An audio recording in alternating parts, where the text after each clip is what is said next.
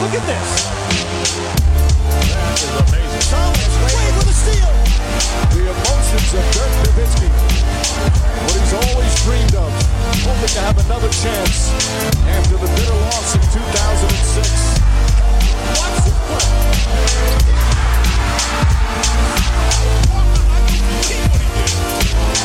That is amazing. Hallo und willkommen zu Gutnext, dem deutschen Basketball-Podcast im Internet. Mein Name ist André Vogt und ich begrüße euch zu einer neuen Folge unseres kleinen, aber feinen Basketball-Hörspiels. Heute mit der Rapid Reaction Nummer 34 vom 25. September 2020. Und gleich vorneweg heute eine besondere Rapid Reaction, weil zwei Gäste, mega Rapid Reaction, lang, aber auch mega, nicht nur mega lang, sondern auch mega inhaltlich, finde ich sehr geil. Ähm, aber werdet ihr gleich sehen. Präsentiert wird das Ganze von Blind Basketball und Blind Basketball 2. Ich habe gestern eine Menge weggeschippt. Es kam schon Bestellungen rein. Wie gesagt, keep them coming, wenn ihr die beiden Bücher wollt. Sei es als E-Book, dann muss ich nichts einpacken. Man kann ihm auch nichts draufschreiben. Es sei denn, ihr schickt mal euer iPad. Aber ist vielleicht dann auch ein bisschen schwierig. Ähm, aber wenn ihr die Bücher wollt, Papier, Plan Basketball, Plan Basketball 2, jeweils 20 Euro, jeweils 512 Seiten, die größten Basketball-Legenden. Und witziges, gestern hat mir einer geschrieben, dass er es interessant fand. Wir haben ja ein Kapitel, so Neue Hoffnung heißt es, glaube ich, wenn ich mich richtig erinnere, wo wir über ja, Spieler schreiben, von denen wir damals dachten, nee, die machen den nächsten Step. Also Dwight Howard, Russell Westbrook und so. Und es ist ganz spannend, jetzt im Nachhinein mal zu gucken, wie das damals so gesehen wurde, wie die Entwicklung dann wirklich war. Ähm, aber wie gesagt, gibt zwei große Kapitel ähm, Oral History, deutschen Basketball, NBA in Deutschland, wie war das Fan zusammen, wie war das 2008 bei Olympia, wie war das bei der Europameisterschaft 2005. Ähm, da erzählen eben die Protagonisten von damals, auch Adam Mola, Dirk, wie sie alle heißen. Kann es euch nur empfehlen. Nehmt es mit als Geschenk. Ja, einer hat mir gestern geschrieben, er nimmt es mit in Urlaub, wenn er mit muss. Er wollte wohl nicht mit irgendwo nach Spanien, ich weiß gar nicht mehr wo. Äh, und sagt, bevor ich dann irgendwie abends weggehe, bleibe ich lieber am Pool und lese da. Das ist ein guter Vorsatz. Wenn es dafür ist, auch super. Plantbasketball.de, da könnt ihr das Ganze bestellen. Kommen wir zu den News der Nacht und wir steuern jetzt wirklich gerade in so einen Bereich rein in der NBA, wo es außerhalb der Spiele, die jetzt so stattfinden und was in der Bubble passiert, es eigentlich keine großartigen Neuigkeiten mehr gibt. Und deswegen können wir heute auch direkt über Spiel 4 der Western Conference Finals sprechen. Und da ist es genau so gekommen, wie die Denver Nuggets das wollten. Sie liegen jetzt 1 zu 3 zurück. 108 zu 114 haben sie verloren gegen die LA Lakers. Spaß beiseite, natürlich nicht unbedingt geil, aber ihr wisst, Denver ist schon zweimal zurückgekommen von 1-3 tief in diesen Playoffs. Und so sieht's jetzt auch aus. Und entscheidend war im Endeffekt, dass Anthony Davis und LeBron James zusammen abgeliefert haben. Beide zusammen 60 Punkte, Anthony Davis 34, LeBron James 26, ähm, beide zusammen 28 Freiwürfe. Ha, das fand jetzt Mike Malone nicht so geil. Meinte, vielleicht sollten wir auch mal mit der Liga sprechen über Fouls. Dann kriegen wir auch ähm, ein paar Calls von unserer Seite. Kann man ganz nachvollziehen, denn auf der einen Seite 28 frei, auf der anderen Seite nur 10 für Jokic und Murray. Allerdings muss man auch sagen, naja, Davis und, und James haben zusammen auch 33 Würfe genommen, nur sechs davon waren Dreier, also sie sind schon mehr zum Korb gegangen. Ähm, sicherlich auch bei Jokic waren es nur sechs Dreier, bei Jokic und Murray und 33 Würfe, aber das war schon eine andere Qualität, wie Davis und James da auch gerade ihre Physis eingesetzt haben. Allerdings schon relativ eklatanter Unterschied. Insgesamt waren es zwölf Freiwürfe mehr für die äh, Lakers und als für die Nuggets. Und es war von vorne bis hinten noch irgendwie ein komisches Spiel. Ich meine, klar, die Lakers haben sich von Anfang an gesagt, okay, einer schlägt uns heute nicht und das ist Jamal Murray. Also sie haben geswitcht das Pick and Roll viel, sind auch viel mit beiden Verteidigern aus dem Pick and Roll auf ihn raufgegangen, haben das auch gerade in der zweiten Halbzeit immer mal wieder geändert. Und äh, deswegen kam es ihm auch dazu, dass Murray nur drei Dreier überhaupt versucht hat und keinen davon getroffen hat. Ähm, hat trotzdem sehr, sehr schwere Abschlüsse genommen und getroffen. War auch bei 32 Punkten und, und 8 Assists, aber es war eben, so blöd das klingt bei solchen Zahlen, es, er konnte eben nie so wirklich übernehmen. Am Ende hat LeBron James ihn dann eins gegen eins auch verteidigt, war sein Wunsch, hat das Frank Vogel vorher so kommuniziert. Äh, danach hat gesagt, ja, ist Winning Time, also dann mache ich das natürlich.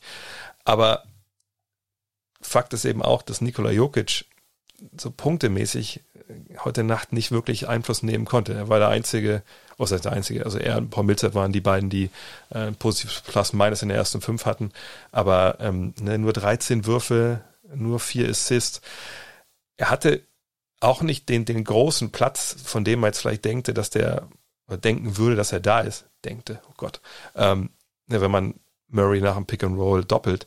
Aber die Lakers haben auch gesagt, okay, also Murray als allererstes schlägt uns nicht. Und Jokic, der muss sich schon einiges einfallen lassen, denn es gab auch einige Szenen, wo so nach dem Pick and Roll dann, wenn das nötig war, die Hilfe vom Flügel nochmal reinkam, wirklich bei Jokic, sodass die, die Nuggets ja eigentlich immer einen Pass mehr noch spielen mussten, eben zu den Rollenspielern. Die haben auch relativ abgeliefert. Ja, Morris hatte 12, Porter hatte 13, Grant hatte 17, Gary Harris nur mit drei, aber das sind wir mal ja fast schon gewohnt mittlerweile. Ähm, na, sie haben da schon den, den, den Ball weitergespielt. Auch Tory Craig mit sieben ist ja vollkommen okay. Ähm, und die Lakers in der zweiten Halbzeit einfallslos. Ja, reden ja noch mit Coach Jens drüber. Da, da war wirklich wenig zu erkennen, was sie so äh, für Ideen hatten gegen diese Verteidigung Denvers, sich dann doch sehr zusammengezogen hat am eigenen Korb. Ähm, aber im Endeffekt dann fehlte auch ein bisschen der Ringschutz, um dann mit dieser Physis von Davis und James klarzukommen. Und jetzt steht es 3 zu 1 für die Lakers. Ich bin gespannt. Also den Nuggets, klar, das trauen wir, glaube ich, alle noch alles zu. Die Lakers sind nicht so dominant, wie 3-1 aussieht, aber ich würde mich jetzt schon arg wundern, wenn sie das nicht in der nächsten Partie vielleicht schon zumachen. Denn ich kann mir nicht vorstellen, dass LeBron das so mental zulässt. Also der, für den ist jeder Tag wichtig, den er sich ausruhen kann nach dieser Serie. Und ähm, ich bin überzeugt davon, dass sie das gewinnen. Allerdings, wie gesagt, Denver, bei Denver, da, da überrascht mich nichts mehr. Und weiter geht es heute mit dem ersten von zwei Gästen. Ich habe es gestern schon erklärt. Ja, gestern haben Dean und ich nicht zusammengefunden. Heute ist er da. Dean Walle zugeschaltet aus wo genau? Ich bin jetzt gerade tatsächlich in Spanien und äh, hoffe darauf, dass ich äh, hier ganz alleine unverschaut bleibe von irgendeinem Virus. Das kriegen wir hin, deswegen sitzen wir jetzt ja jeder für sich alleine irgendwo und machen diesen Podcast. Und heute, Dean, soll es um deine Wahlheimat gehen und den Mann, der da basketballerisch ein bisschen das Sagen hat. Und zwar wollen wir uns ein bisschen der, der Kultur der Miami Heat nähern. Ähm, eine Mannschaft, die ja jetzt durchaus überraschend, glaube ich, für viele äh, 3 zu 1 führt. Wenn man genauer anschaut, war es vielleicht gar nicht so überraschend. Ähm, und der Mann, der über allem so ein bisschen thront, ist Pat Riley. Ähm, sicherlich, wir als ältere Basketballfans, wir kennen den noch als Coach der Lakers, Coach der Knicks ähm, und dann irgendwann eben als Verantwortlicher äh, bei den Miami Heat. Ähm, Du hast ihn nie, nie persönlich kennengelernt, aber du bist natürlich jetzt schon längere Zeit in äh, Miami und kennst Eric Spolzo sehr gut. Ja, aus seiner Zeit noch, als er in der zweiten Liga in Deutschland unterwegs war. Ähm, was ist das Erste, was dir einfällt, wenn du an Pat Riley denkst? Also vielleicht muss ich mit einer Anekdote einfangen. Ähm, und zwar, ich war neulich mal am Strand in Miami und es hat äh, angefangen zu regnen. Ich habe mich unter einem dieser Baywatch-Türme dargestellt. Und auf der anderen Seite dieses Turms war tatsächlich Pat Riley mit so äh, Kopfhörern, der draußen im Regen stand und seine, äh, seine Stretch-Übungen gemacht hat. Und ich war auf dieser anderen Seite und ich, ich habe gesagt, das, wir sind so nah und doch so fern, dachte ich. Er, ähm, er war ja immer so meine absolute Trainerlegende, schon seit der Zeit der Lakers.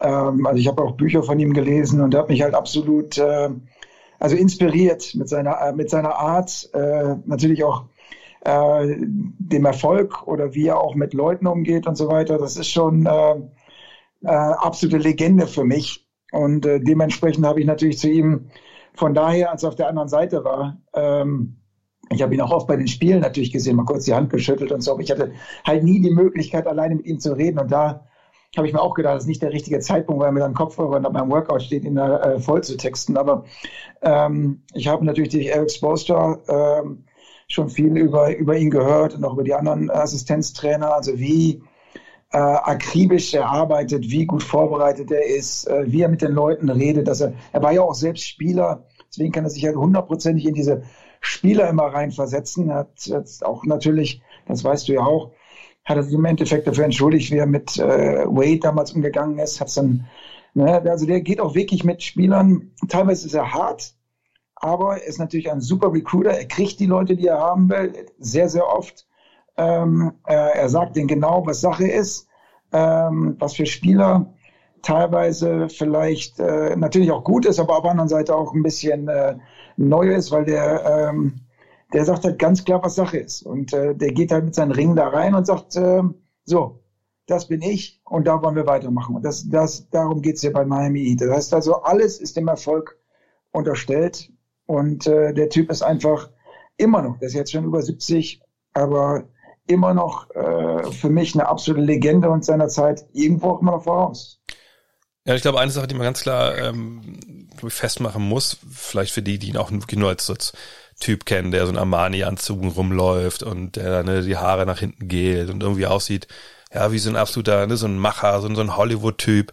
Das ist ja nicht, das sind nicht die Wurzeln, die er hat. Er kommt ja aus, aus einem ganz kleinen Kaff, so ein Bundesstaat New York. Vater war, war Baseballspieler, aber halt einer, der gerade mal vier Spiele in der, in den Major Leagues gemacht hat und aber 22 Jahre in Minor Leagues rumgehangen ist. Und das sind ja diese, diese Entwicklungsligen, wo es ja einfach knüppelhart ist, wenn du da Baseball spielst und kriegst da dann, was ich, ein paar hundert Dollar da in der Woche dafür.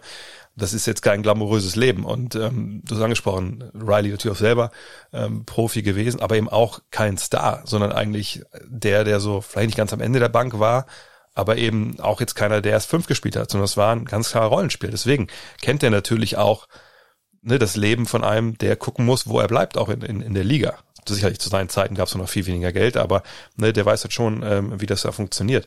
Und ähm, deswegen ist es für mich, und du hast richtig angesprochen, er hat auch ein paar Bücher geschrieben, The Winner Within ist ja, glaube ich, das bekannteste. Genau. Ähm, das ist eben ein knallharter Arbeiter so der wirklich alles dem Erfolg unterordnet. Und das Witzige fand ich immer, wenn man ihn gesehen hat bei den Lakers mit Showtime, ne, mit Magic und das war Glitz und Glamour und da ging es nach vorne, nach hinten. Und dann aber, ich weiß noch damals, als er nach äh, zu den Knicks kam, 91, dass ich selber auch gedacht habe, da bin ich ja mal gespannt, wie das funktioniert. Und dann hat man einfach mal gesehen, wow, der lässt spielen wie die, wie die Bad Boys in Detroit. Und wenn man sich dann auseinandersetzt mit seiner äh, Geschichte, dann versteht man auch, dass das eigentlich viel näher an seinem Naturell dran ist, als das, was da vorher in LA war. Und ich denke, in, Miami hat er jetzt, was das angeht, so einen relativ guten Mittelweg gefunden. Aber auch da, vielleicht hast du ja ein, zwei Stories, aber auch da, er ist ja berüchtigt, so für wie hart er mit seinen Spielern halt umgeht und wie hart auch das Training ist unter Eric Spurzer. Ich meine, du kannst dich wahrscheinlich auch noch äh, daran erinnern, dass in New York seinerzeit die Devise ausgegeben wurde, wenn du einem Spieler, der auf dem Boden liegt, aufhilfst, kriegen die Spieler 1500 Dollar Strafe. Äh, das war natürlich damals äh, heute noch möglich. Danach ging das auch nicht mehr. Ähm, aber du merkst, er hat sich halt immer seinem Umfeld dann dementsprechend auch angepasst. Also in LA ne, ähm, ganz flashy mit den ganzen Hollywood-Schauspielern und, und Magic und Showtime und diesem und dem. Dann kommt er nach äh, New York und spielt diesen knallharten Stil. Und äh, dann kommt er nach Miami. Ähm, ich meine, okay, da hat er damals auch den Titel gewonnen mit, äh, was uns beiden natürlich auch sehr wege getan hat gegen Dallas. Hm. Äh, da war er noch der Chefcoach mit Shaq und mit Wade, äh, der gerade da so äh, zum Superstar aufstieg. Äh, der hat er sich halt auch immer an seine Mannschaften ein bisschen angepasst. Aber mit jeder Mannschaft hat er halt das Gleiche. Der, der gibt vor der Saison die Devise raus. Also, wir haben praktisch ein Bündnis zwischen Mannschaft und Trainer. Wir haben alle ein gemeinsames Ziel. Teil des Bündnisses ist A, B, C, D, E, F. Also er gibt ihnen ganz klare Guidelines mit auf den Weg, an was sie sich halten müssen. Und dann kann auch keiner im Nachhinein sagen, äh, wow, das ist aber dieses oder das ist aber jenes, weil es ist ganz klar definiert, was jeder für eine Rolle hat im Team und was die Mannschaft an sich ähm, für eine äh, für ein Basketball spielt ähm, das ist egal ob Pick and Roll oder jetzt, du merkst es ja jetzt auch wieder in, äh, jetzt in dieser Serie, das ist ganz klar die, die Handschrift von, äh, von Pat Riley, dass der, die Bank wird verkürzt, du spielst noch mit wenigen Leuten, wenn es drauf ankommt in den Playoffs. Äh, du spielst teilweise Zone, also du siehst zu, dass du, ähm, die haben jetzt meinetwegen bei, bei Boston erkannt, dass genau was Toronto letztes Jahr gemacht hat, dass du halt Kemba Walker äh, davon stoppen musst, dass er jetzt in die Zone geht. Äh, und genau das ist halt Pat Rileys Handschrift. Das wird so konsequent durchgezogen. Und Eric Spolster ist halt praktisch ein Jünger von Pat Riley, der jetzt schon 25 Jahre dann Verein ist und als, äh, als Videoassistent da damals angefangen hat und die ganze Zeit dabei war. Der übernimmt natürlich alles von Pat Riley. Und Pat Riley ist auch immer noch, immer noch beim Training dabei und immer noch bei den Spielen dabei und wird sicherlich auch Pat, äh, Eric Spolster jetzt noch sagen, äh, pass auf, das und das habe ich gesehen. Siehst du das auch so? Lass uns mal das und das probieren. Da bin ich mir ganz sicher, dass das immer noch abläuft. Ich habe zwar nicht, ähm, ich habe zwar jetzt nicht schriftlich oder ich habe es auch nicht gehört, aber dadurch, dass der immer da ist, bin ich mir sicher, dass diese Gespräche geführt wurden. Nach all den Jahren ist Pat Riley im Grunde genommen immer noch derjenige, der die Fäden zieht. Ja, das kann ich nur bestätigen. Also in dem Sinn, dass ich es auch den Eindruck so hatte. Ich war ja, war es denn vor zwei Jahren über Silvester da und da war ich auch beim Training und das ich war echt von Socken, dass er halt da war. Weil das war ein Training am, am Neujahrstag. Auch natürlich dann relativ früh, glaube ich, um 10, 11 haben die angefangen.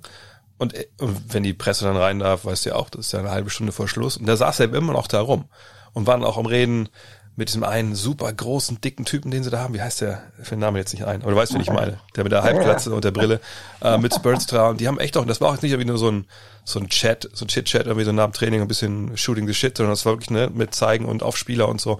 Und das, das fand ich schon echt, echt bemerkenswert, dass so einer wirklich immer noch bei jedem Training dabei ist. Vor allem am Neujahrstag, ne. Weil ich denke, er wird auch am Abend vorher ein bisschen was gefeiert haben.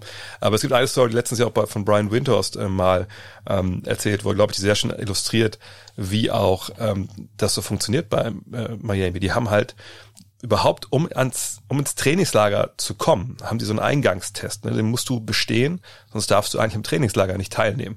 Was auch schon mal krass ist. Ne? Wenn man überlegt, dass es auch Spieler gibt, die ins Trainingslager kommen, Stichwort Nikola Jokic und nicht vielleicht bei 100, nicht bei 100 Prozent sind, so körperliche Verfassung. Und äh, Windows hat das bei ESPN geschrieben, hat gesagt, okay, dieser Test ist halt, du kommst hin, du musst äh, zehnmal Endlinie zu Endlinie laufen in unter einer Minute, dann hast du zwei Minuten Pause, dann machst du es nochmal, dann hast du zwei Minuten Pause, dann machst du es nochmal und nochmal und nochmal. Also du machst es fünfmal mit jeweils zwei Minuten Pausen. Und äh, wenn du es schafft hast, okay, dann kannst du am nächsten Tag zum Trainingslager kommen. Wenn nicht, ja, musst du ein bisschen nacharbeiten. Und ähm, Windows schreibt halt auch, dass Jimmy Butler, weil er so übermotiviert war, das vom ersten Mal nicht geschafft hat. Einfach weil, ne, er war übermotiviert. Und da musste ich natürlich auch einteilen, deine Zeit. Und ähm, dass er nach, dachte, ach krass, ich habe versagt und so. Und das dann aber die Heat dem Typen, der gerade bei dem Maximal die unterschrieben hat, dann eben nicht so medial von Bus stoßen und sagen, ach guck mal hier, hat er nicht geschafft und so Druck ausüben, sondern das so unterm Teppich kehren und sagen, okay, ne, machst du halt morgen nochmal. Und das zeigt halt auch, das ist einfach, die haben halt Class, wie die Amerikaner sagen, weißt du, ne, das ist einfach, ne, die haben einen gewissen Standard, ähm, die haben so eine gewisse, ja, wie soll ich das nennen? So, so ein Stil, mit dem die halt arbeiten. Und das ist, glaube ich, auch genau diese Handschrift, die du meinst, eben von Pat Riley, die man überall wiederfindet, überall in jeder Facette dieser Miami Heat. Vielleicht, vielleicht kann ich dazu noch mal was sagen, weil die, ähm, die Miami Heat sind echt so ein familiäres Unternehmen. Also äh, klar, das äh, Mickey Harrison ist der Besitzer vom Verein, Pat Riley ist dabei, aber ähm, das, die ganze Organisation ähm, ist, das, das spielt komplett da rein, was du sagst ist sehr familiär aufgebaut. Also die haben extremes, äh, enges Bündnis, und, so, so einen inneren Kreis, so einen Inner Circle. Ähm, und jeder, der da hinkommt, wird halt Teil dieser Familie quasi. Und ähm, dementsprechend fühlen sich die Spieler nicht nur wegen des Wetters da so wohl in Miami, sondern weil es halt ähm, äh, nicht so äh, nicht so von den Medien zerschossen wird wie in LA oder in, in New York und die, äh, der Verein sich komplett vor die Spieler stellt. Ähm, außerdem darf man natürlich auch nicht vergessen, dass die ein außergewöhnliches, ähm, also Pat Riley oder der ganze Verein rekrutiert sehr gut. Also die haben sehr immer Superstars, wie jetzt Jimmy Butler auch, äh, vorher LeBron, äh, Chris Bosh, brauchen wir nicht drüber zu reden, immer wieder Stars dahin zu holen. Äh, oder damals auch Shaq. Aber was, was die auch sehr gut machen, da kriegen sie gar nicht, glaube ich, genug Kredit für, ist die Tatsache, dass sie sehr gut äh, auch draften. Ja, also mhm wir schaffen wirklich, ähm, also jetzt die Sache mit äh, Bam Adebayo, mit äh, Tyler Hero und so weiter, äh, das waren keine Surefire Superstars, ja, also ähm, die schaffen es immer wieder, ähm, wirklich gut so so ähm, so ein paar äh, so ein paar äh, Diamanten sich da rauszupicken, wo man wirklich denkt, äh, wo haben sie den denn wieder ausgegraben? Ja, warum hat der denn niemand anders genommen? Das ist doch ganz klar, dass der so gut wird. Ja, also guck dir Tyler Hero an, der war bei Kentucky, hat er nur geworfen. Und jetzt siehst du auf einmal in den Playoffs, wo es wirklich drauf ankommt, macht er nicht nur 37 Punkte, aber zeigt auch, dass er mit dem Ball umgehen kann, dass er Spacing versteht, dass er sich auch mal, dass er auch ohne Ball spielen kann, ja, dass er noch viel mehr kann, als einfach nur zu werfen. Ähm, und dass er auch in den großen Momenten einfach äh, großartige Leistungen bringt. Äh, das haben, ich bin mir ganz sicher, und das habe ich auch schon so zwischen den Zeilen mal vom Co-Trainer rausgeholt, die waren sich sicher, dass der Tyler Hero das kann. Und das wussten andere wahrscheinlich nicht, sonst wären die nicht so weit gefallen. Und Bam Adebayo, weißt du ja auch, also jetzt All-Star, äh, der war letzten Sommer, also Sommer davor, äh, hat das nicht mal geschafft, in die US-Truppe US zu kommen, die, die äh, bei, den, äh, bei den Weltmeisterschaften so versagt hat. Ähm, also die haben ein unglaublich gutes Auge für Talent und äh, arbeiten auch mit den Spielern dementsprechend mit dem individualen Training sehr, sehr gut. Und das, das zahlt sich jetzt aus. Ja? Also ich bin wirklich absolut begeistert, wie die im Moment spielen und äh, wie die eben diese Kultur äh, immer gnadenlos durchziehen und jetzt als Mannschaft spielen und als Mannschaft gewinnen. Ja, vor allem, du hast schon die Namen richtigerweise genannt von, von Hero und von Adebayo. Klar, Duncan Robinson gehört auch dazu. Und klar. ich, ich glaube, was da einfach auch wirklich wichtig ist, zu sagen, klar haben die gut gedraftet, aber es ist ja nicht so, dass die gedraftet haben und die kommen in die Liga und auf einmal, die also im Moment, wo die auf den Platz treten, denken alle, um Gottes Willen, die, was haben wir da übersehen? Die haben es ja richtig drauf, sondern das hat ja bei allen gedauert. Ne? Adebayo die ersten beiden Jahre hat man gedacht, ja, mal gucken, was da noch kommt, aber die Entwicklung zum All-Star, die war wirklich nicht klar erkennbar, sondern das haben die da sich erarbeitet. Das war nichts, was automatisch gekommen wäre. Duncan Robinson äh, genau das gleiche. Ich meine, vergangenes Jahr, was hat er in der NBA geschossen an der Dreilinie? 28 Prozent oder so, hat dann klar in der G gut gespielt, aber auch da hat niemand erwartet, dass er dieses Jahr diese Rolle spielt. Und selbst bei Hero muss man sagen, der jetzt ja nur eine Saison dabei ist, ne? aber natürlich mit, mit einem langen Break. Und wenn du dann siehst, dass der eigentlich jetzt äh, im August, ne, wenn man sich Split sich mal so angeschaut hat von regulären Saison, ähm, mehr Minuten gespielt hat als quasi in den letzten drei Monaten dann der, der Saison vor Corona, jetzt mehr Punkte macht als überhaupt in einem Monat in seiner Rookie-Saison. Da sieht man auch da diese Entwicklung, die natürlich auch stattgefunden hat dank Corona, weil eben diese Pause drin war. Und das ist einfach äh, natürlich eine riesen, eine riesen Auszeichnung für diese Organisation. Natürlich sind wir dann wieder bei Spurstar, den du ja schon, schon seit Ewigkeiten kennst. Ähm, hast du von ihm irgendeine Story, wie man irgendwie illustrieren kann, wie der mit seinen Spielern umgeht und, und wie er das beste Aussehen rausholt? Also ich habe mich mit ihm natürlich öfter getroffen und auch öfter geredet ähm, über den, also ich, ich teilweise rede ich auch mit dem Assistenztrainer, weil ich glaube, der Eric, der traut sich vielleicht auch nicht immer ähm, so negativ über LeBron oder äh, äh, zu reden, denn als LeBron da war, da war auch nicht alles Gold, was glänzte, denn äh, Eric Sportsler spielt eigentlich viel lieber so ein Mannschaftsstil, wo der Ball läuft. Wenn mhm. LeBron in der Mannschaft ist, dann, dann diktiert halt LeBron, was, was gespielt wird. Und ähm, da musst du halt drumherum arbeiten. Ja. Und das war teilweise für einen Trainer wirklich nicht leicht, denn du hast eine Vorgabe und LeBron hat eine andere. Mit diesem Team ist es natürlich viel leichter möglich. Ein Jimmy Butler ist zwar auch ein Leader, nicht so ein Leader wie LeBron, aber auch ein sehr guter Leader. Und äh, der passt sich trotzdem noch an die Mannschaft an. Aber wenn ein LeBron da ist, der ist fast nicht zu coachen. Und ähm, naja, ich habe jetzt, ähm, er war schon immer ähm, von Eric halt mitgekriegt, der hat ja auch in Europa gespielt. Und äh, der hat immer ein Auge auch äh, auf Europa und weiß halt, wie Basketball in Europa gespielt wird. Also, was heißt das? Physische Verteidigung, als Mannschaft spielen, äh, den Ball passen, Ball, Ball und Gegner laufen lassen, genau wie es in Europa auch beigebracht wird. Er hat zwar nur zwei Jahre da gespielt in Herten, aber als Typ, weißt, du deswegen auch, der hat immer noch zu den, Kontakt, zu den Leuten Kontakt, mit denen er damals gespielt hat, also gegen die er damals gespielt hat. Gab's ich brauche jetzt keine Namen nennen, wie Jeff Fryer oder äh, seine Mitspieler von damals, aber äh, zu denen hat er heute immer noch Kontakt. Und das zeigt mir, dass der extrem loyal ist zu seinen Spielern. Ja, also wenn seine Spieler einen Fehler machen, dann stellt er sich vor die Pressekonferenz und sagt, das erste, was er sagt, ist, dass wir heute verloren haben, ist mein Fehler. Der steht doch überhaupt nicht auf dem Feld.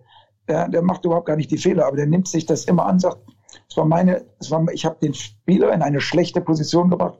Es war mein Fehler. Ja, den, das, den Stiefel ziehe ich mir an.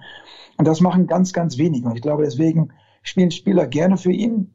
Und äh, der hat ja auch den ganzen Weg selber durchgemacht als vom, habe ich ja schon gesagt, vom Videoassistenten zum Co-Trainer, zum Individualtrainer und so weiter. Der kennt natürlich auch jede Sache selbst. Der steht auch teilweise selber noch mit den, äh, mit den Jungs in der Halle macht dann noch äh, mal hin wieder macht auch mal so drei Punkte Wettbewerbe mit oder fängt auf einmal mitten auf der Straße an, weil ich mit ihm in Manhattan Beach neulich mal, macht auf einmal mitten auf der Straße Liegestütze. Ja? Ich weiß bis jetzt nicht warum, aber ähm, äh, war der Jeff Fry auch noch dabei, wo ich gedacht habe, so der Typ ist einfach immer competitive, ja, der will, aber auf der anderen Seite ist er immer noch, der ist auch halb Filipino.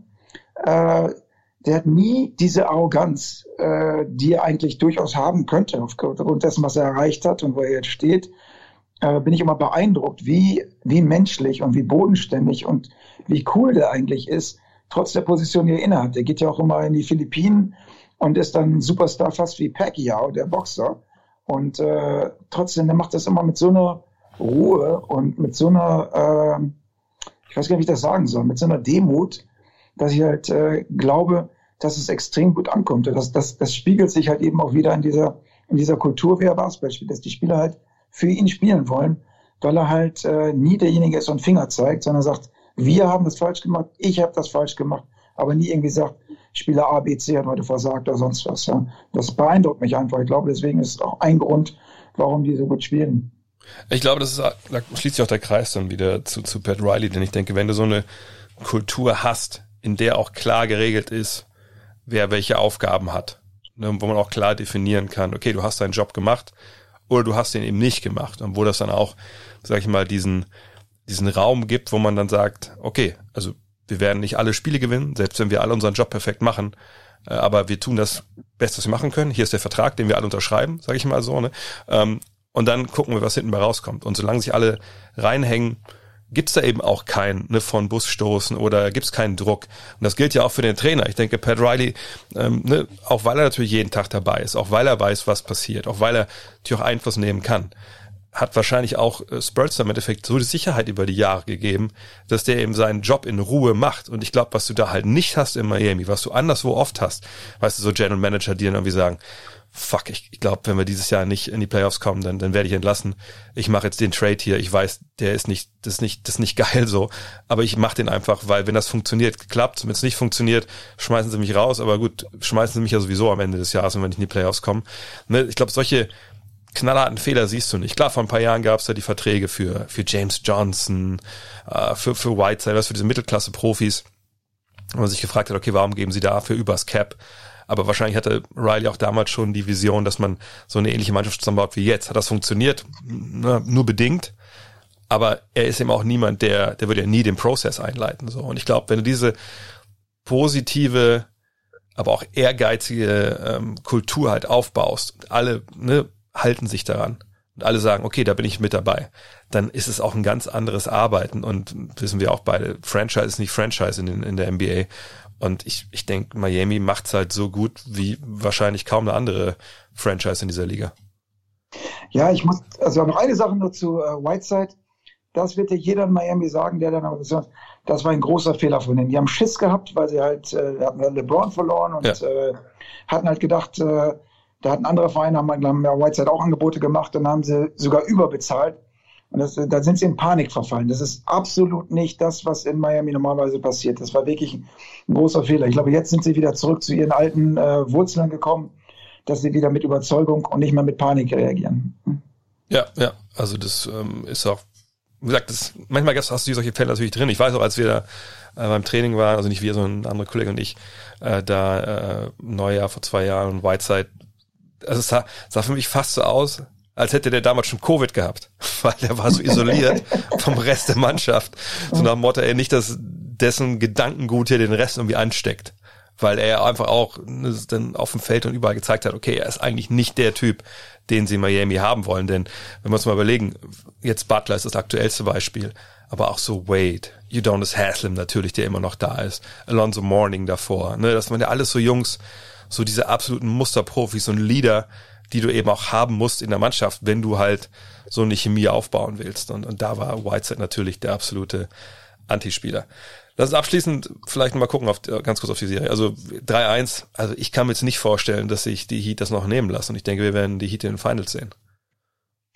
Ja, ich bin ja auch total ähm, natürlich begeistert. Ich möchte, also für Basketball ist es natürlich eine fantastische Serie, wenn die Lakers gegen die, äh, die Heat in Finals spielen. Das, das hat schon was. Ähm, und ich glaube halt, dass es für, Boston, die verlieren, also die haben ja immer große Führungen und verspielen die dann wieder. Ähm, also die Celtics sind natürlich nicht chancenlos, aber dass die, wenn du halt weißt, dass du am Ende des Tages immer wieder verlierst, äh, glaube ich, ist es wahrscheinlicher für die Miami ein Spiel der nächsten drei zu gewinnen, als dass Boston alle drei gewinnt. Und deswegen bin ich bei dir. Und ähm, da hatte ich es auch mit Stephen A. Smith, der halt auch gesagt hat, äh, man sollte sich nicht mal wundern, wenn wenn Miami sogar eine Chance hat gegen die Lakers in Finals. Ja. Also das ist auch noch nicht gegessen, die Sache. Von daher bin ich bei dir. Ich sage jetzt auch, ähm, die Miami Heat werden es, äh, werden es schaffen und warum nicht dann heute Abend schon? Ja? Also ich kann mir gut vorstellen, die Heat im Finale und äh, ich glaube tatsächlich auch die, die Lakers auf der anderen Seite werden im Finale stehen. Wenn es in den nächsten beiden Spielen so kommt, dann werde ich das jedes Mal kommentieren. Ich fahre jetzt gleich nach München, dann schauen wir. Dean, Junge, dann würde ich sagen, du legst dich wieder hin, ein bisschen in die Sonne da äh, von, von Spanien und dann sprechen wir uns nächste Woche wieder. Ja, bau dein Basketballfeld auf, ne? denn dann kriegst du ja. den nächsten Abzug von mir. das werden wir noch sehen, Alter. Auch rein. Und gestern habe ich es versprochen, heute mache ich das Versprechen wahr. Kommt nicht oft vor, aber heute ist es so. Also ich habe einen zweiten Gast in der heutigen Rapid Reaction. Und natürlich, heute ist Freitag, deswegen ist Coach Jens in der Leitung. Hallo Coach. Hi Dre. So, und wir beide wollen ein bisschen schauen, natürlich auf beide Conference Finals. Wir haben bei beiden jetzt eine 3 zu 1 Führung. Und äh, lass uns vielleicht, lass uns im Westen anfangen, weil wir das ja heute Nacht gesehen haben. Ähm, ist dir irgendwas aufgefallen bei diesem vierten Spiel? Gab es irgendwelche krassen Veränderungen, über die wir heute auf jeden Fall als allererstes sprechen müssen? Denke nicht, dass es da krasse Veränderungen gab. Was ich aber sehe, ist auf Denvers Seite die Unfähigkeit, sage ich es jetzt mal, den äh, Ring zu verteidigen. Sie bekommen pro Spiel mehr als 30 Körbe beziehungsweise 30 Punkte in Ringnähe und das ist genau das, was ihnen richtig wehtut. Also im in vier Spielen hatten sie 127 Punkte kassiert. Und wir hatten das ja schon in einem Podcast angesprochen, dass LA eher ein Team ist, das äh, Sprungwurf schwach ist. Und ähm, sie treffen jetzt den Dreier auch nicht gut. Über die ganze Serie nur 31,3 Prozent. Und trotzdem sind sie in der Lage, eine 3-1-Führung herauszuarbeiten. Das ist natürlich schon interessant. Woran würdest du das festmachen, äh, dass die Nuggets so schlecht sind im eigenen Ring? Weil eigentlich, das Spiel gestern wieder fand ich, naja, die Nuggets, die Haupttaktik von ist ja eigentlich, wir packen einfach unsere Defense äh, rund um die Zone und die Lakers sollen uns erstmal mit, der, mit einem Dreier schlagen. Wenn man es eigentlich so macht, sollte man ja meinen, dass da Richtung Korb eigentlich relativ wenig geht. Problem ist, dass LA trotzdem reinkommt ähm, in, die, in die Zone und du hast natürlich auch, wenn wir jetzt allein AD anschauen, wie er loslegt mit, ich glaube, waren fünf äh, Jumper, die er in Folge getroffen hat.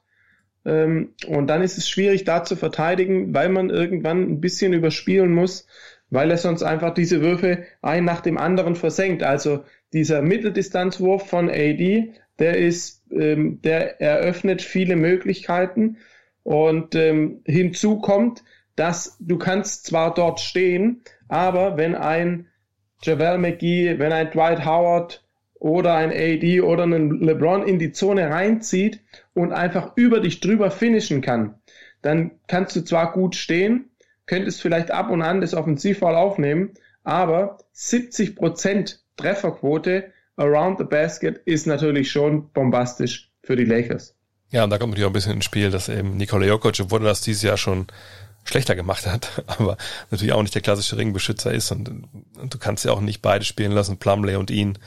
Ja. Von daher ist es halt schon äh, ein bisschen schwierig. Auf der anderen Seite fand ich heute Nacht äh, krass, dass sich die äh, Lakers klar darauf versteift haben, okay, Jamal Murray schlägt uns heute nicht. Also haben wir eigentlich von Anfang an rigoros ihn da im Pick and Roll ja wirklich sehr, sehr eng verteidigt, ja, immer auch, auch rausgegangen. Am Ende hatte LeBron sogar ähm, da das Zepter übernommen hat, ihn dann einfach doch eins gegen eins verteidigt. War das ein bisschen der Schlüssel heute Nacht für dich, dass sie Murray da, obwohl er trotzdem abgeliefert hat, was die Zahlen angeht, aber er konnte eben nicht so Supernova heiß laufen äh, wie sonst. Also war das der Schlüssel dafür, dass die Lakers heute Nacht gewonnen haben? Ich glaube nicht, dass man davon ausgehen kann, dass eine Playoff-Serie gewinnen, gewonnen wird, dass ein Spieler heiß laufen muss, wenn man überhaupt eine Chance hat. Also das äh, kann vielleicht in der ersten Runde und auch in der zweiten Runde der Fall sein, aber in den Western Conference Finals ist es einfach nicht gut genug, wenn man nur denkt, ein Spieler äh, muss heiß laufen, damit wir das Spiel gewinnen. Ähm, Denver hat ganz große Probleme mit ihrem Assist-to-Turnover-Ratio. Sie haben in den bisherigen Playoffs 12,7 Prozent Turnover gehabt und jetzt haben sie 15 Prozent. Das hört sich nicht so viel an, aber das ist richtig viel und ihr Assist-Turnover-Verhältnis ist um äh, 0,3 runtergegangen. Und äh, das zeigt einfach, dass LA in der Lage ist, ähm, die verschiedenen Hand-off-Situationen und Pick and Roll ordentlich zu verteidigen. Alle Tricks, die sich Denver erarbeitet hat, kann LA richtig gut verteidigen und dann ähm, im Zweifel auch switchen. Also äh, ich glaube, dass die Defense von LA wahrscheinlich derzeit die beste Defense ist, die, die wir sehen in der, äh, in der NBA. Jetzt, wenn man es mit Denver hält oder generell jetzt so neutral raufguckt, würde man wahrscheinlich sagen, gut, aber wenn die jetzt äh, switchen, wenn Murray da eine Menge Aufmerksamkeit bekommt, sagen, er macht trotzdem 32, von daher, das war richtig gut, aber er hat eben auch 0 von 3 von der Dreierlinie geschossen. Aber normal würde man sagen, gut, aber jetzt irgendwo muss ja einer frei sein. Also wo siehst du da den, den Angriffspunkt, den, den Denver vielleicht nutzen kann in Spiel 5? Ich glaube, dass sie schauen müssen, dass sie wieder äh, flüssiger in ihre Offensive reinkommen. Wir hatten ja, ich hatte diese Hand-off Offense angesprochen. Da ähm, punkten sie nur mit 35 Prozent. Das ist echt schwach. Und vielleicht sollten sie anfangen, häufiger ähm, oder die Blöcke vor der Aktion, vor der Hand-off-Aktion sauberer zu stellen oder möglicherweise auch ein bisschen dreckiger und schauen, was die Referees zulassen, ob man ein physisches Spiel gehen kann. Ich denke, dass da offensiv ähm, das angebracht wäre, dass man einfach in der Execution nochmal einen Schritt weiter geht oder nochmal etwas verändert. Mike Malone ist bestimmt in der Lage, da was ähm, herauszufinden. In der Defensive halte ich sie limitiert, für limitiert, weil sie werden jetzt nicht innerhalb von ein, zwei Tagen sprunggewaltiger oder äh, größer. Und äh, so gut das Stellungsspiel eines Paul Millsap auch sein mag, es reicht manchmal nicht aus ähm, gegen einen Spieler wie äh, Anthony Davis. Ja, ich bin auch gespannt. Ich meine, das, muss ja auch sagen, das war jetzt keine Zauberhalbzeit gestern, die zweite von den, von den Lakers. Also ja. klar haben das Spiel gewonnen, aber offensiv, puh, muss man ehrlicherweise sagen, gut, 54 Punkte ist alles gut, aber das, das wirkt auch stellenweise sehr, sehr statisch und eben auch weil Denver da unten drin stand, bisschen einfallsloser, wenn du natürlich zwei Leute hast, die zusammen 60 Punkte machen, mit AD und mit James und zusammen 28 frei verwerfen, was ja auch nochmal ein Punkt war, den äh, Mike Malone nochmal angesprochen hat, dann, dann wird es sicherlich auch schwer. Denkst du denn, äh, die Nuggets kommen zurück? Ich meine, äh, gab nicht wenige, die gesagt haben vor dieser Partie, die Nuggets sind noch eine Niederlage von den NBA Finals entfernt. Ähm, aber äh, siehst du das oder denkst du einfach, okay, also gegen diese Lakers jetzt drei Spiele am Stück zu gewinnen, das ist eigentlich nicht möglich? Im Gegensatz zur anderen Serie, Celtics gegen Heat, halte ich das für derzeit nicht realistisch. Also ich halte die Lakers mit ihrer Verteidigung für zu stark und auch mit ihrer Physis ich, ähm, in Ringnähe finde ich zu stark. Ja, ich denke auch. Ich glaube auch, dass ich glaube, Davis ist immer der entscheidende Typ, ne? Und, und bei Jokic hat man es jetzt gesehen, der kam nicht wirklich in seine Aktion so rein. Ich, ich kann mir auch nicht vorstellen, dass LeBron James sich einfach, auch wenn er gestern, wie gesagt, wie in der Zeit so ein bisschen müde wirkt, ein bisschen platt, aber ich, ich kann mir nicht vorstellen, dass sich das noch, noch nehmen lassen. Von daher, lass ja. noch direkt in den Osten gehen.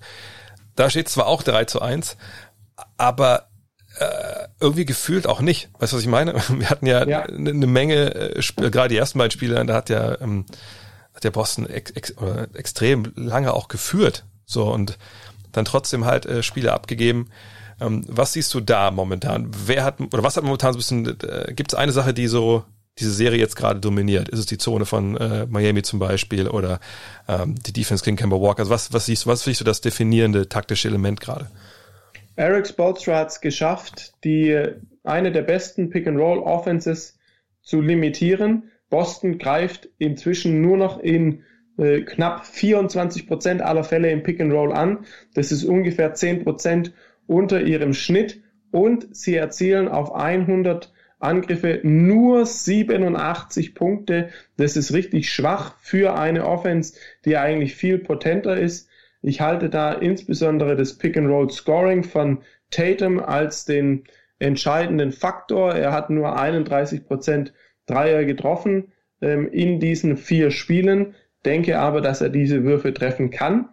Bisher geht es taktische Spielchen geht äh, zugunsten von Eric Spolstra, weil er einfach in der Lage ist, den Rhythmus der Serie bisher zu verändern, beziehungsweise äh, in Pick and Roll immer wieder verschiedenste andere Verteidigungsarten reinzubringen. Siehst du die Zone da als ähm, wirklich so entscheidend, wie es, wie es von vielen gemacht wird, wenn man sich mal anschaut. Ähm, es sind ja knapp ja, also 18, 19 Prozent, ähm, die halt dann Zone gespielt wird von Miami und äh, 0,83 Punkte pro Angriff. Dagegen von Boston ist natürlich auch, auch echt ein sehr mittelmäßiger Wert. Aber ist das, ist das das Entscheidende, dass sie das noch nicht wirklich gelöst bekommen haben? Also erstens denke ich, dass wir bei der Zone noch das Offensiv-Rebound-Verhalten mit reinrechnen hm. sollten. Also ähm, natürlich sind es Zonenabschlüsse, also der Ball läuft gegen die Zone, wird gepasst in die Ecke, der Dreier kommt, aber jetzt ist die Frage, äh, schaffe ich es, den Defensivrebound zu sichern? Und Boston könnte hier noch deutlich aggressiver agieren, also dass man mehr oder weniger sagt, okay, wir gehen auf den Wurf und dann gehen wir mit vier Mann zum, äh, zum offensiven Brett. Das wäre eine Möglichkeit. Aber ich denke, ähm, sehr wohl, dass diese Zone den Rhythmus von Boston verändert hat. Jetzt haben sie es aber schon in vier Spielen gesehen. Irgendwann muss auch die Reaktion kommen. Also ich kann jetzt von der Zone nicht eine komplette Playoff-Serie überrascht sein. Und es ist ja auch nicht so, dass es äh, 100 verschiedene Arten von Zone sind, ähm, die man immer wieder lesen muss. Es ist ja äh, vielleicht ein, zwei Varianten, die daraus dann äh, entstehen. Also die Spieler sollten in der Lage sein, jetzt gegen diese äh, Zone zu punkten. Wie siehst du jetzt äh, das weitere Vorgehen, gerade von Boston? Man liegt 1-3 hinten. Ähm, was denkst du, wird Brad Stevens jetzt, und heute Nacht haben wir ja Spiel 5, äh, was wird er sich da überlegt haben? Was ist deine Vermutung? Hm, ich glaube, dass man, ähm, also bei Miami wird gerade sehr viel über, über die Role-Player berichtet. Wir hatten ja auch über Duncan Robinson, ähm, habe ich auch einen Artikel geschrieben und es sind immer sehr interessante Themen, auch Tyler Hero natürlich, der da das Spiel seines Lebens macht. Aber ich glaube, dass die, äh, dass effektiv eine Lösung gefunden werden muss auf ähm, Dragic und Adebayo. Adebayo ist, glaube ich, bei einem Plus-Minus, bei einem On-Off-Court-Rating von plus 23 plus 24. Die Frage ist, wie stoppe ich diesen Typen oder wie kann ich ihm zum Beispiel Fouls anhängen, ähm, so dass er runtergeht vom Platz. Also mit ihm sind sie plus 12 und ohne ihn sind sie minus 11. Deshalb äh, glaube ich, dass es Wege geben muss, Bam Adebayo zu attackieren oder seine Effizienz zu behindern. Möglicherweise könnte das auch sein, dass ich ähm, extrem von ihm absinke, ihn in der Zone erwarte und Duncan Robinson oder die anderen Spieler einfach face-to-face -face verteidige. Mhm. Dass ich also ihn zu mir kommen lasse und dann ähm, über die Länge gehe. Das könnte einfach eine Möglichkeit sein, den Rhythmus zu verändern. Dann kommt er zwar mit Speed auf einen zu, aber vielleicht kann man dann einen Offensivfoul annehmen. Also ähm, man muss irgendeinen Weg finden, Adebayo zu stoppen und man muss irgendeinen Weg finden, Dragic zu stoppen, der für mich ähm, derzeit einer, also eigentlich der beste Pick-and-Roll-Spieler auf Seiten von den Heat ist, ähm, weil Jimmy Butler zwar am Ende übernehmen und übernehmen kann natürlich, aber von den Effizienzen ist Dragic der bessere Pick-and-Roll-Spieler. Ja, ich glaube, man hat es auch in, in Spiel 4 auch gesehen, dass er natürlich auch einer ist, der wirklich jetzt, und das, der Eindruck hatte ich in Spiel 4 auch, dass die Defensive natürlich besseren Zugriff hatte für der Celtics, ja. Allein bei der Dreierquote von den Heat sieht man das ja mit 37, äh, 27 Prozent. Mhm. Aber Dragic ist für mich der Typ, der wirklich dann auch sagen kann, okay, ich hole uns jetzt hier ein Bucket, sondern ich, ich gehe ins Pick and Roll und dann schaue ich halt, was die Defense mir gibt. Und wir haben es ja auch schon in der Serie davor gesehen, dass er einer ist, der, der gut mit Floatern scoren kann, der den Jumper hat, der kreativ genug ist.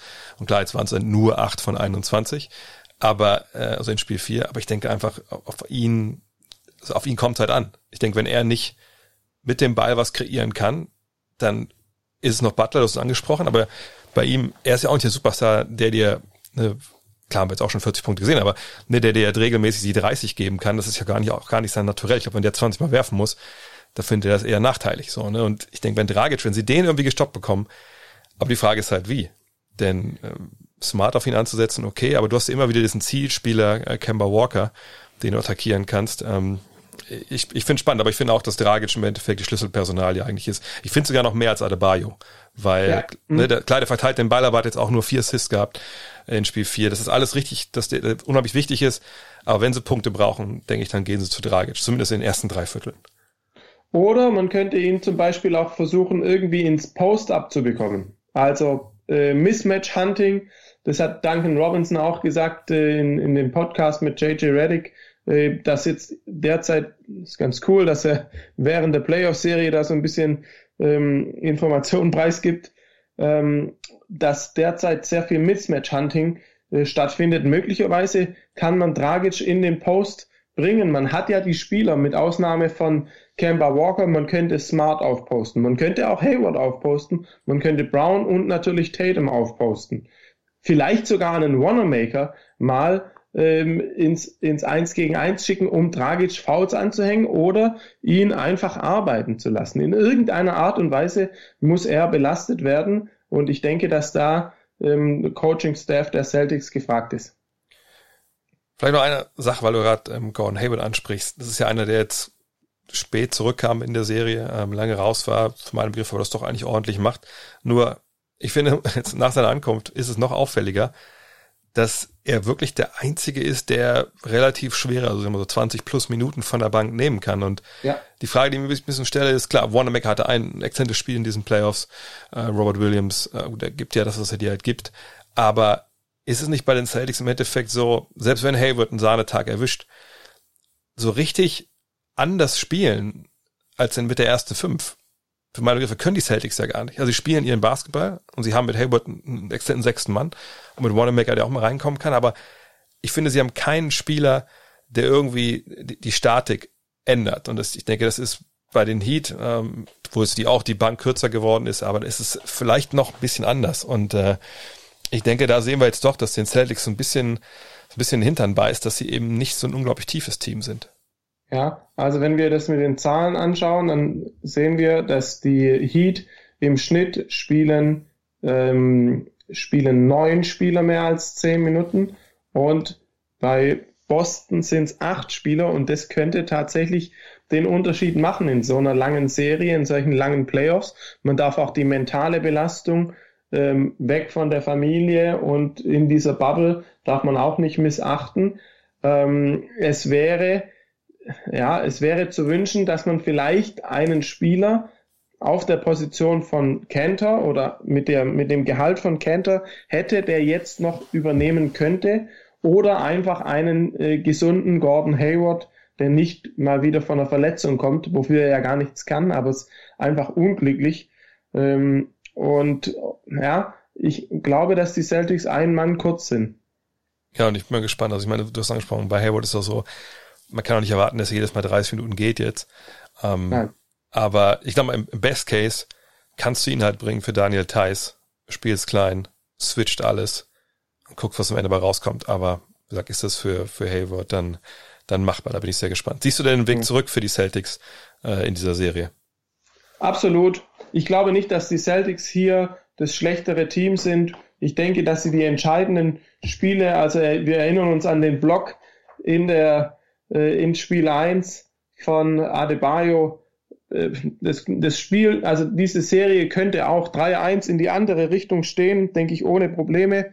Und deshalb glaube ich auch, wenn du jetzt zum Beispiel noch eine Wettempfehlung haben möchtest, ähm, dass man, dass es bestimmt eine gute Outside Wette ist auf Boston entweder in sieben äh, zu wetten, mhm. weil ich glaube, dass sie die nächsten beiden Spiele gewinnen können.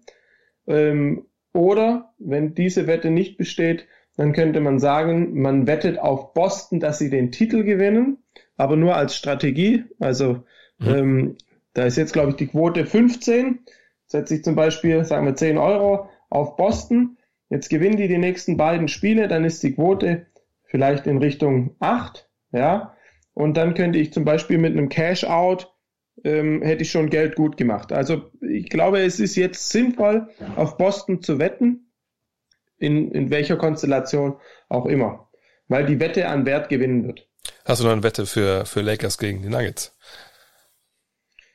Keine, die wirklich sinnvoll ist. Also ich glaube, dass die Lakers das, das äh, Weiß ich nicht, wie die Lakers rauskommen werden, weil das Spiel 3, da waren sie ja schon relativ flat. Also da, ja. war, da war nicht so viel Energie da. Jetzt weiß ich nicht, wie sie in Spiel 5 rauskommen werden. Ich schätze LeBron so ein, der ja immer entscheidend ist für die Stimmung in der Mannschaft, dass er den Sack zumachen möchte und dann ein bisschen, ein bisschen Zeit hat äh, zu regenerieren. Also ich glaube, dass die Lakers den Sack mit 4-1 zumachen werden. Insbesondere, weil die Nuggets auch eine Mannschaft sind, die jetzt äh, gefühlt 100 Mal äh, zurückgekommen sind und dann willst du einem Murray auch gar kein Selbstvertrauen mehr geben, sondern ihn nach Hause schießen, in Anführungszeichen, äh, und das Spiel 5 äh, dann voll gewinnen. Warten wir es ab. Wir werden es ja in diesem Wochenende zumindest sehen, ob es in, in, fünf Spielen jeweils vorbeigeht. Jens, dann äh, ja, wünsche ich dir ein tolles Playoff-Wochenende. Und dann würde ich sagen, sprechen wir nächste Woche wieder und dann geht es ja dann schon um die NBA Finals. Alles klar. Bis dann. Zeit für die Programmhinweise. Heute Nacht, 2.30 Uhr, Heat gegen Celtics, Spiel 5. Benny Zander am Mikrofon und meine Wenigkeit, denn ich steige jetzt gleich in den ICE und dann geht's Richtung München. Samstag auf Sonntag 3 Uhr Nuggets gegen Lakers. Dann ein Mann am Mikrofon, den ihr kennt, Alexander Schlüter. Und auch wieder meine Wenigkeit von euch macht beide Spiele auf The Zone. Am Wochenende freue ich mich drauf und ich würde mich auch freuen. Ich denke, euch geht's ganz ähnlich. Ja, wenn es vielleicht noch ein paar mehr Spiele geben würde in der jeweiligen Serie. Aber egal wie es kommt, in der nächsten Woche gibt es dann die NBA Finals.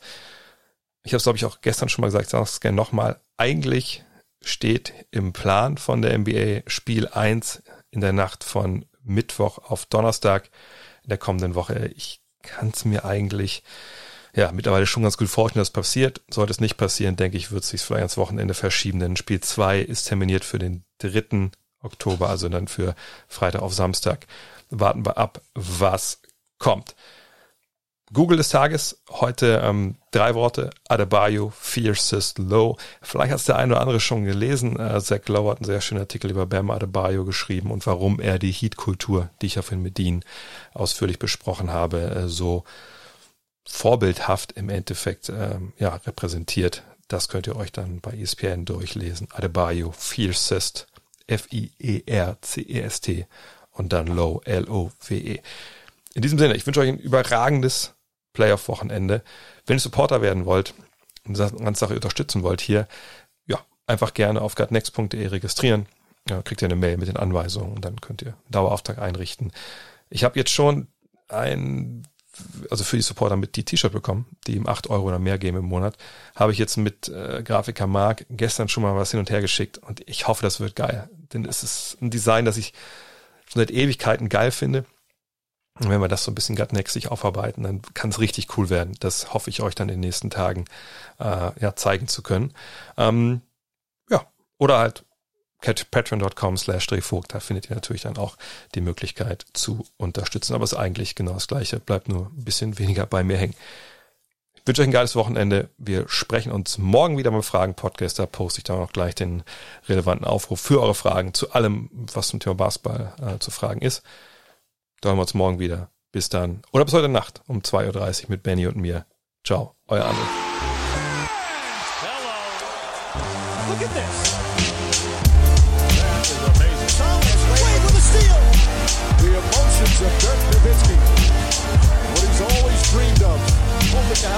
Chance after the bitter loss in 2006.